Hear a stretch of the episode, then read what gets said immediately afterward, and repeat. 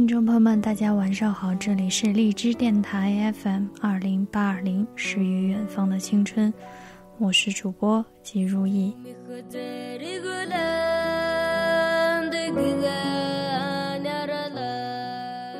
明天呢，就是今年的母亲节，大家有没有做好准备，为你的妈妈买一个小小的礼物，让她嗯高兴一下呢？嗯，那么今天我就给大家读一篇关于母亲的小文章，提前祝天下所有的妈妈母亲节快乐。文章的名字叫《只有你能欣赏我》。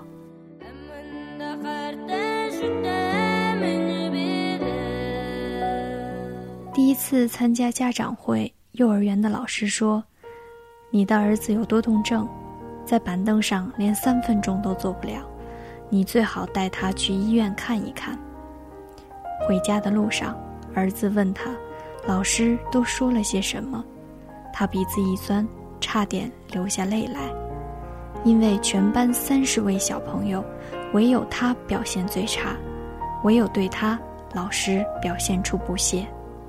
然而他还是告诉他的儿子：“老师表扬你了，说宝宝原来在板凳上坐不了一分钟，现在都能坐三分钟了。其他的妈妈都非常羡慕妈妈，因为全班只有宝宝进步了。”那天晚上，他儿子破天荒吃了两碗米饭，并且没让他喂。儿子上小学了，家长会上，老师说：“这次数学考试，你儿子成绩很差，我们怀疑他智力上有些障碍，你最好能带他去医院查一查。”回去的路上，他流下了泪。然而，当他回到家里，却对坐在桌前的儿子说。老师对你充满了信心，他说了，你并不是个笨孩子，只要能细心些，会考的和你的同桌一样好。说这话时，他发现，儿子暗淡的眼神一下子充满了光，沮丧的脸也一下子舒展开来。他甚至发现，儿子温顺的让他吃惊，好像长大了许多。第二天上学时，去的比平时都要早。孩子上了初中，又一次家长会，他坐在儿子的座位上，等着老师点他儿子的名字。因为每次家长会，他儿子的名字在差生的行列中总是被点到。然而这次却出乎他的意料，直到结束都没有听到。他有些不习惯，临别去问老师。老师告诉他：“按你儿子现在的成绩，考重点高中有点危险。”他怀着惊喜的心情走出校门，此时他发现儿子在等他。路上，他扶着儿子的肩，心里有一种说不出的甜蜜。他告诉儿子：“班主任对你非常满意，他说了，只要你努力，很有希望考上重点高中。”高中毕业了，第一批大学录取通知书下达时，学校打电话让他儿子到学校去一趟。他有一种预感，儿子被清华录取了，因为在报考时，他给儿子说过，他相信他能考取这所学校。儿子从学校回来，把一封印有清华大学招生办公室的特快专递交到他的手里。突然转身跑到自己房间里大哭起来，边哭边说：“妈妈，我知道我不是个聪明的孩子，可是这个世界上只有你能欣赏我。”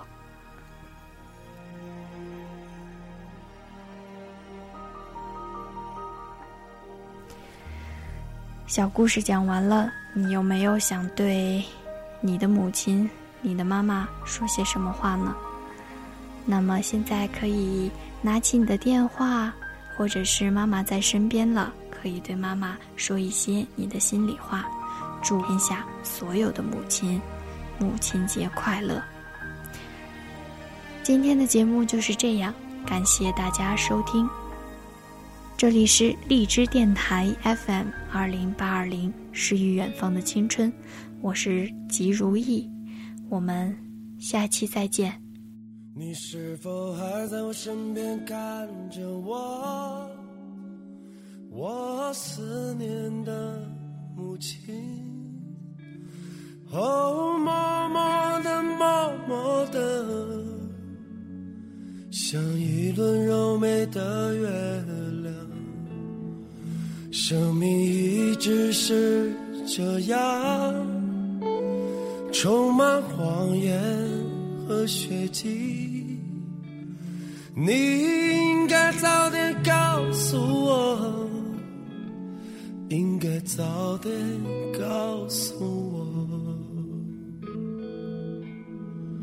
每当我在路上停下脚步。望着天空，我都会看到你。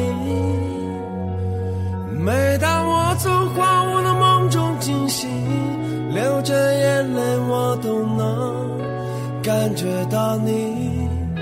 每当我在路上停下脚步，望着天空，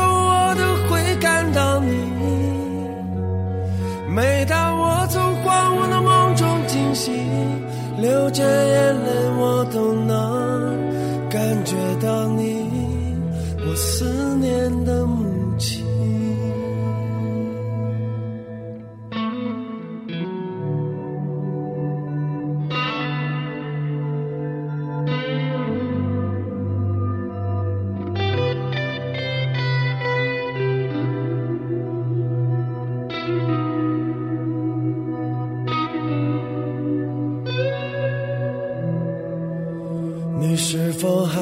窗前等着我，我思念的母亲。哦，默默的，默默的，像一棵挺拔的杨树。生命一直是这样，充满恐惧和委屈。